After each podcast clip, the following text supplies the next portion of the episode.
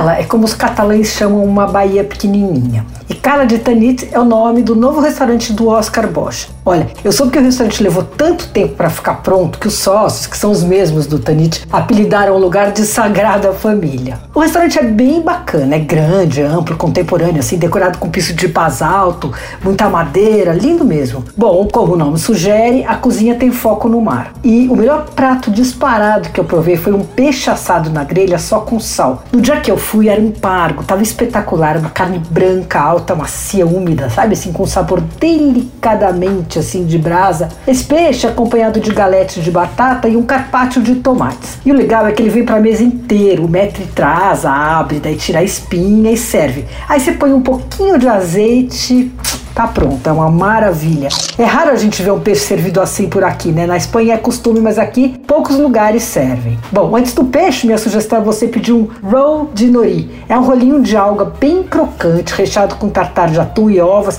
e ele é temperado com um toquinho asiático, assim, é bem gostoso. Eu acho que ele rivaliza com o crocante de arroz com camarão picante e abacate, que é um dos pratos do Oscar do Tanit que eu mais gosto, uma maravilha. Tem paella marineira, tem um socarrat, que é aquele arroz arroz crocante, sabe? Puxado com um molhinho que lembra a paella. Bom, mas esse socarrat, no caso, ele vem com pedaços de pato. No Cala, o Oscar foi além das suas raízes espanholas, ele avançou discretamente pela cozinha italiana. Então tem vários pratos mediterrâneos aí com sotaque italiano. Tem uma pizzeta deliciosa, que ela é com vitello tonato. É uma pizza fininha, crocante, coberta com umas fatias de carne. E aí com aquele molho do vitello tonato, né, que é um molho cremoso, feito com atum, anchovas, típico do Piemonte.